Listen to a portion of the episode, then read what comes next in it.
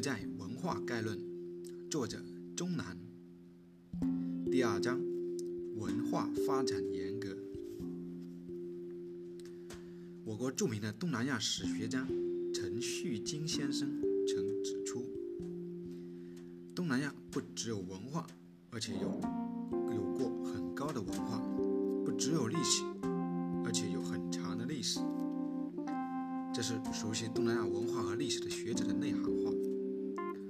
盛达在《东南亚文化发展史》中也提到，这样的见识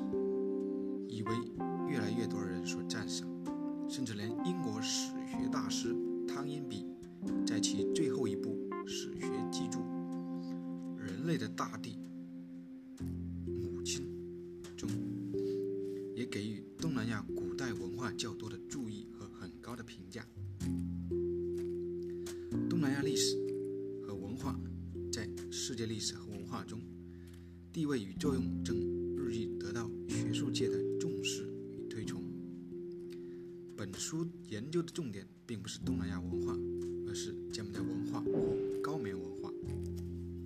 但是，柬埔寨文化的研究必然应置于东南亚文化的研究框架之上，既做横向比较，又做纵向分析。在此。引用陈旭金先生的判断，目的是想说，柬埔寨是东南亚历史与文化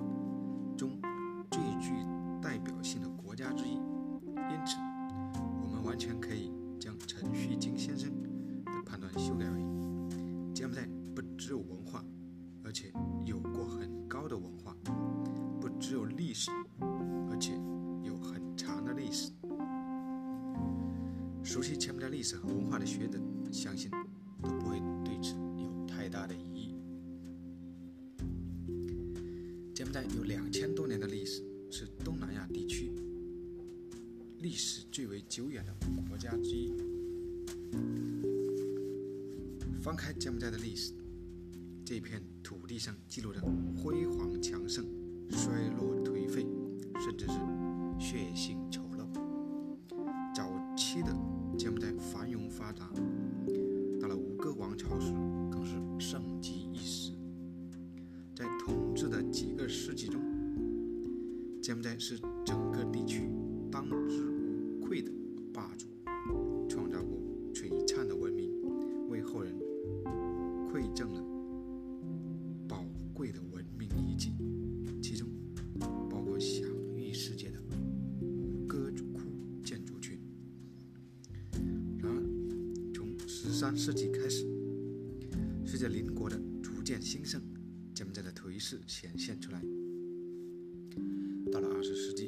这个国家更是动荡多难、残酷血腥。等内战结束后，红色高棉对柬埔寨实行了集权统治，给国家？带来史无前例的灾难。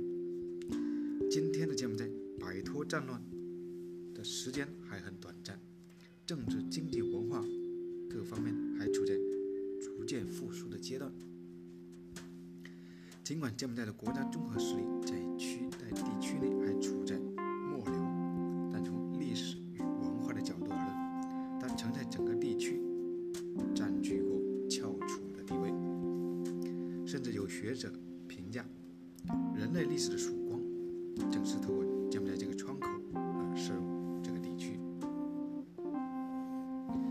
本章将主要探索研究柬埔寨文化发展的阶段划分以及各阶段的特点，适当讨论柬埔寨文化发展在整个东南亚文化发展中的地位与作用。另外，本章的文化研究旨在突出柬埔寨的特性，在显示出与柬埔寨历史相匹配的独特文化的同时。也尝试将其置于东南亚文化间的整体性当中，作为与东南亚历史一脉相承的主流文化的一个方面来进行描写。第一节，三个需要说明的问题。研究柬埔寨的历史文化，需要解决几个无法绕过的问题。一是高棉族的起源问题，即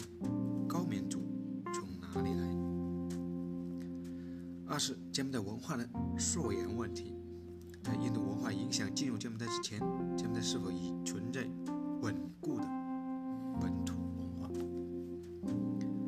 三是柬埔寨文化主体性问题，即柬埔寨文化与印度等外来文化何者为主，何者为辅。这三个问题贯穿柬埔寨文化发展的全过程，对于充分把握各个历史阶段的文化特质，具有十分重要的意义。一、关于高棉民族的起源。高棉民族起源的问题十分重要，正是这一起源造就了柬埔寨后来全部文化和文明。多年来，学术界围绕这个问题进行了广泛的研究和讨论。论的焦点主要集中在外来说和本土说两者之上。外来说一度比较流行，其主要观点是高棉民族是从印度来的，甚至与印度人同族，侵占了原属于马来亚。波利尼西亚人居住的地区，这一观点存在多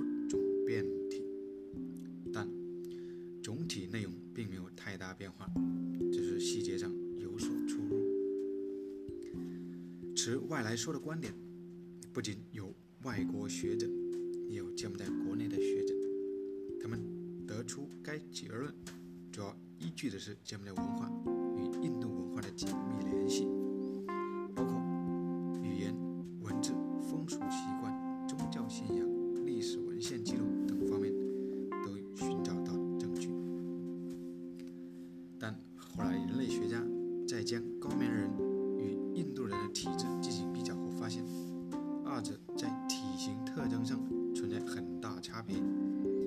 基本上没有同源同种的可能性，这就无异于借助科学依据否定了外来说。随着更多考古资料的发现和科学研究的深入，越来越多的学者开始倾向于本土说，即认为高棉族是中南半岛的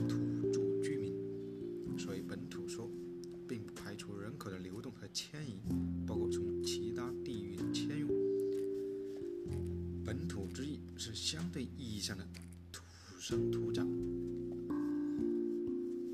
法国东方学家塞代斯认为，高棉族是受到印度影响的普农族，指高棉人是产生于黄金半岛土地上的一个民族，是从史前时期至今经过印度化机制和繁衍生息的。随着时间的推移和研究的深入，历史学家发现，中南半岛上的人从云南沿红河、湄公河等高地陆续而下，进入半岛地区，并相互融合，而后建立了美拉尼亚、美拉尼西亚人和印度尼西亚人部落及高棉人部落。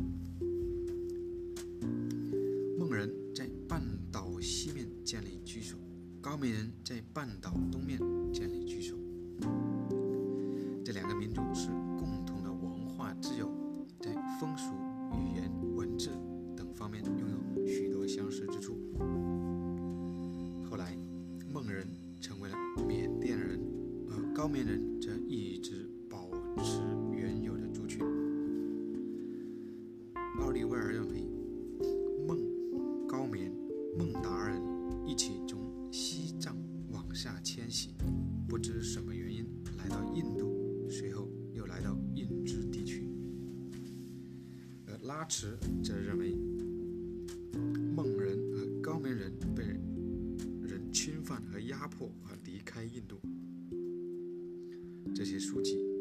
相似的过程，即最初孟、高棉、孟达人都起源于西藏高原，一直南下到。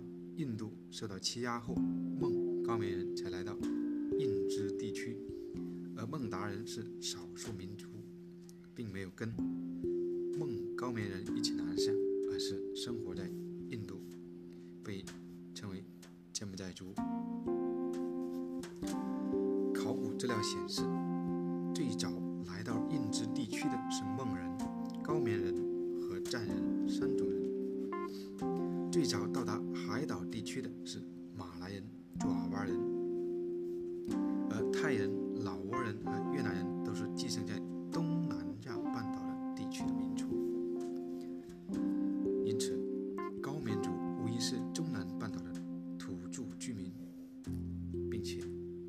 前时期已经定居在半岛地区了。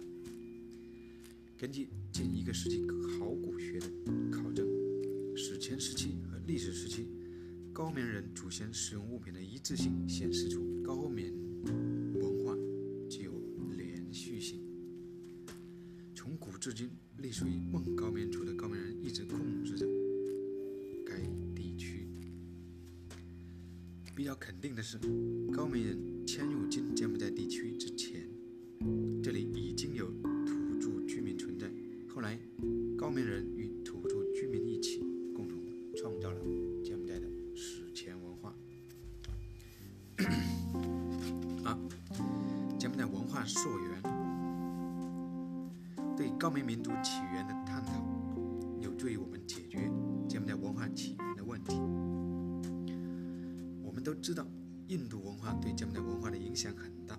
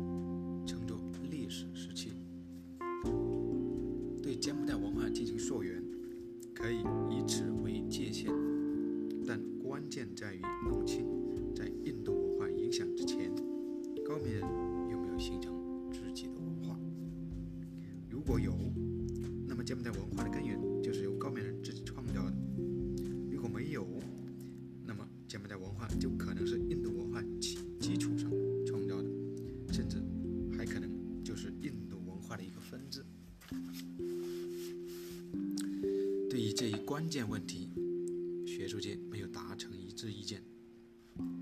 塞代斯就曾认为，高棉文明没有特别之处，因为高棉人完全受外国影响。他是在高棉族即使因印度而拥有文明的普农族的判断之上而得出的结论。基于这种观点，一些外国学者不认为柬埔寨是一个以高棉为名的国家，而只不过是跟随印度的文明城邦。他们认为，柬埔寨是因为印度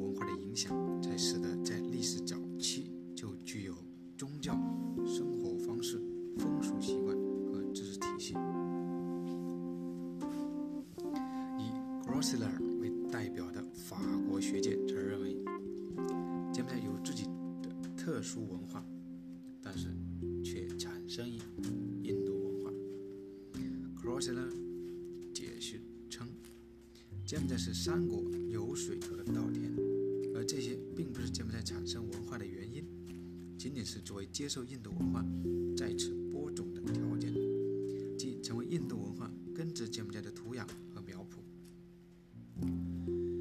印度文化在柬埔寨生根发芽。渐渐地带上柬埔寨的特色。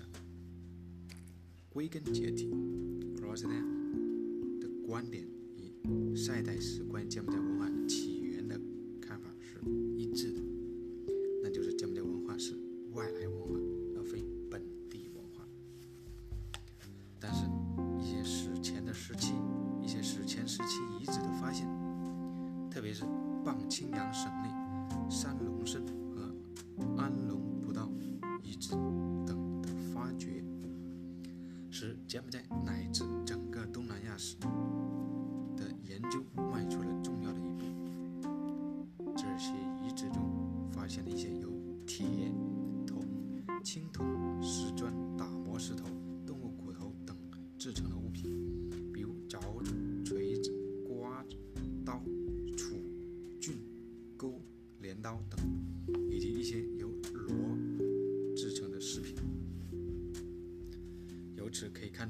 那个时期，高棉手工艺已经具有较高水平，高棉人已经会烧制石砖、炼铜、纺织等。柬埔寨和国外历史学家认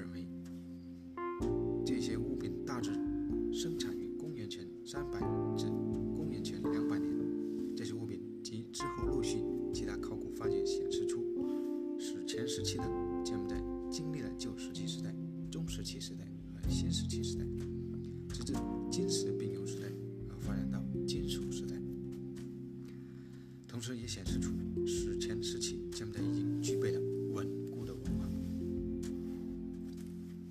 还有学者将生活在这些文明之下的高棉人划为南亚文明人的范畴，因为该时期的高棉人具备同期南亚文明人的全部特点，包括一具有。信仰信奉神仙、鬼怪、祖先，以母为大；二会下降尸体，会使用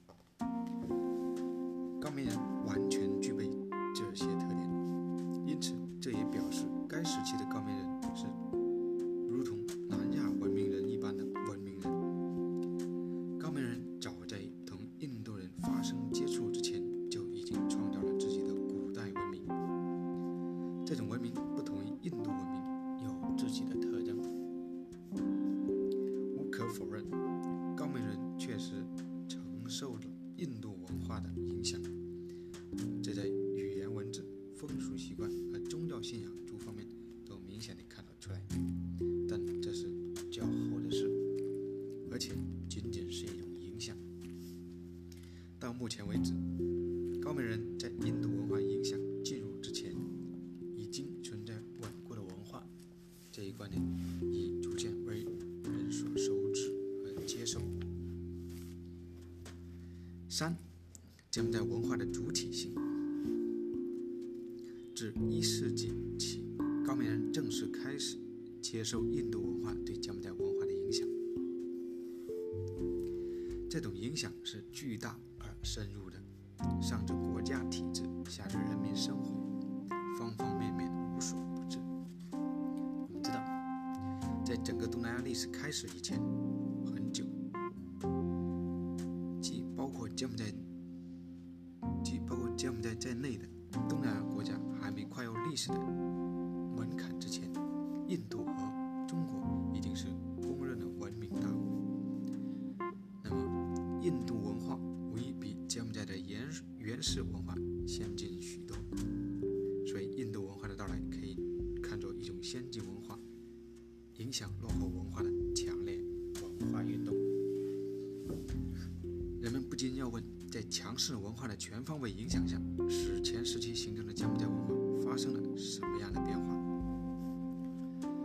印度化中带有一些柬埔寨特色，还是柬埔寨文化中带有一些印度特色？甚至，你是完全变为了印度文化，还是保留了柬埔寨文化的显著特色？这，也就是我们要讨论的柬埔寨文化的主体性问题。在这个深远的文化运动中，究竟是哪种文化占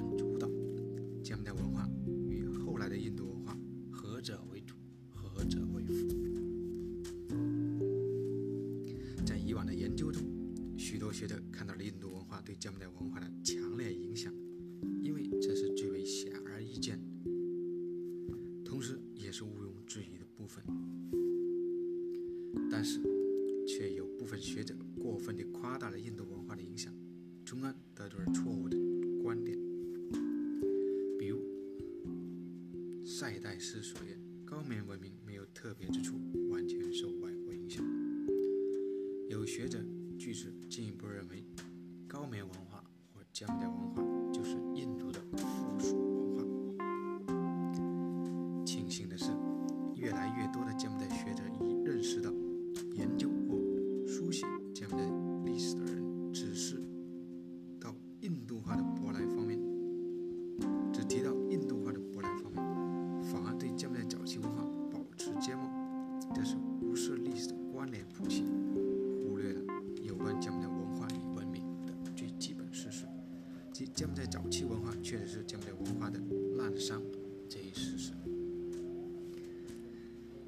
断定，尽管印度文化对柬埔寨文化影响深远，但也只是外部影响而已，还没有。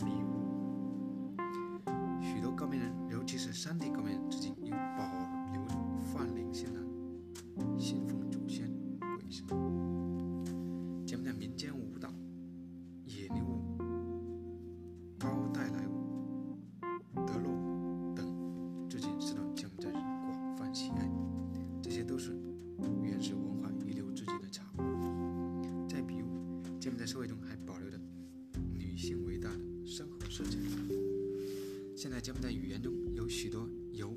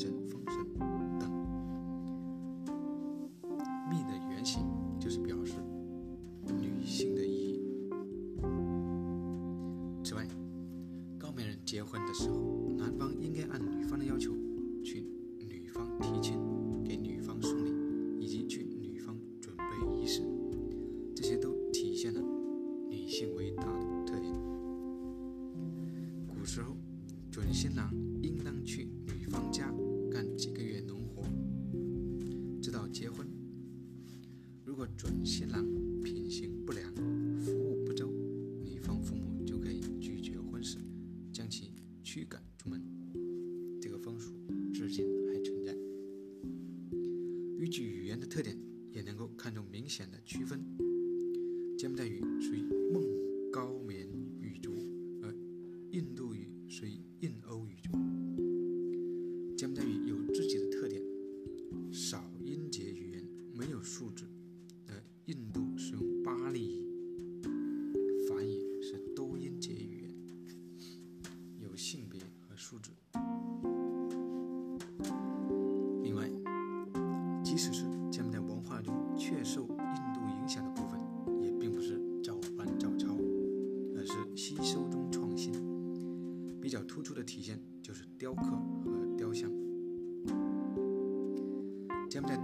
塑像中的形象与特点与印度文化中雕刻和塑像技艺并不相同具有自身的独特审美和特点从古至今高明人的思想总是与一大批奇特的形象连接在一起比如湄公河山大象神仙鬼怪祖先等。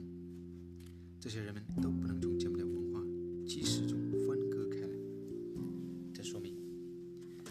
文明是具有联系性的。